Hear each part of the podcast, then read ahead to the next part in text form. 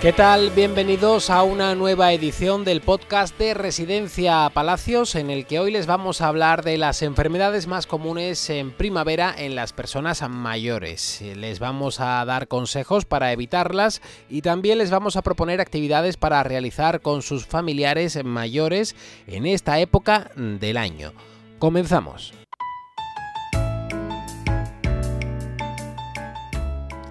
La llegada de la primavera puede ser muy divertida si gozamos de un estado de salud lo suficientemente bueno como para disfrutar de ella.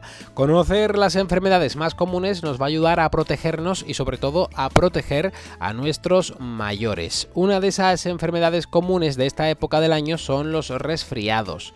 La primavera está entre el invierno y el verano y entonces hay muchos cambios en la meteorología. Hay días de frío, viento o lluvia, pero también días ah, de calor, de temperaturas eh, mucho más agradables que durante el invierno. Por eso, como va a haber cambios durante los meses de primavera, tenemos que llevar siempre una chaqueta a mano por si en un momento dado nos sorprende el frío, la lluvia o el viento.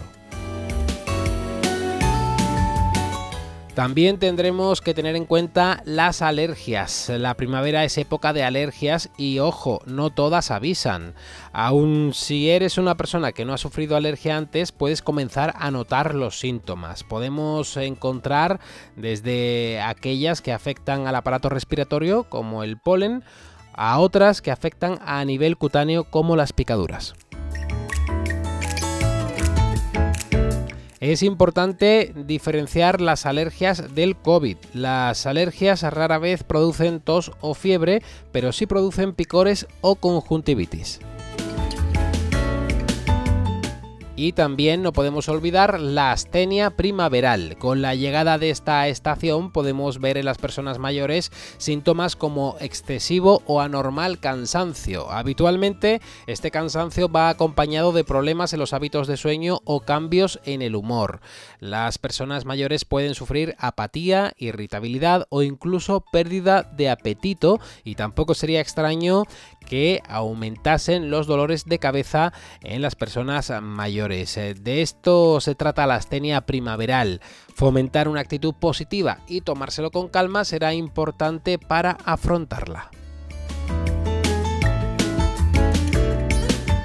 Y para prevenir todos estos oh, problemas eh, que trae consigo la primavera, podemos tener en cuenta distintos consejos. Por ejemplo, mantener una buena alimentación. La llegada de la primavera es el momento perfecto para mejorar y cuidar nuestra alimentación. Además, en estas fechas podemos consumir muchos tipos de verduras, hortalizas y frutas. Y ya no necesitamos el aporte calórico que el invierno requiere. Por ello, podemos preparar platos que mantengan los mismos nutrientes siendo más ligeros y menos pesados para el estómago. Tenemos que tener cuidado con los cambios de temperatura. Como hemos dicho anteriormente, hay días en los que podemos estar disfrutando de temperaturas más agradables y de repente al día siguiente eh, pues tener que resguardarnos del viento, de la lluvia o de inclemencias meteorológicas que, ninguno de nosotros esperábamos. Eh, como dice el refrán, hasta el 40 de mayo no te quites el sayo.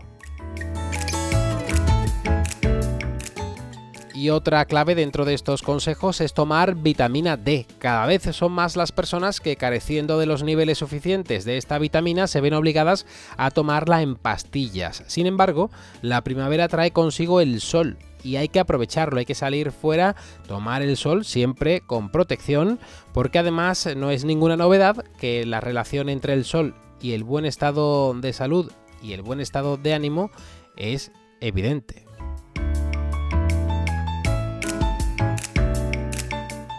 ¿Y qué podemos hacer en estos meses de primavera? Pues aprovechar para realizar actividades con nuestros mayores en el exterior. Hay que salir a caminar, por ejemplo, porque las plantas van floreciendo y los campos están más verdes. Estamos en ese pequeño lapso de tiempo en el que podemos disfrutar de días en los que no hace mucho calor, pero tampoco mucho frío. Así que es el momento perfecto para darse una caminata agradable por el parque, salir a ver el centro de la ciudad o disfrutar de esos planes que no hemos hacer con nuestros mayores durante el invierno. O por ejemplo podemos hacer un picnic. El buen tiempo hace que no queramos quedarnos en casa y podemos aprovechar para coger pues nada, unas tortillas, unos filetes, eh, algún refresco y hacer un plan divertido en el exterior, en cualquier parque, en cualquier sitio acondicionado, en un merendero. Momentos perfectos para compartir con nuestros mayores.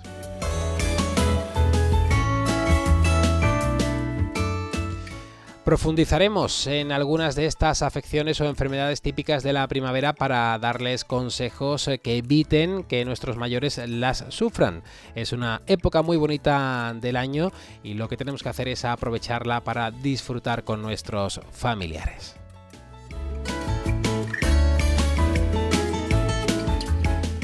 Hasta aquí nuestro podcast de hoy. Sigan disfrutando de todo lo que le ofrecemos en la web de Residencia Palacios.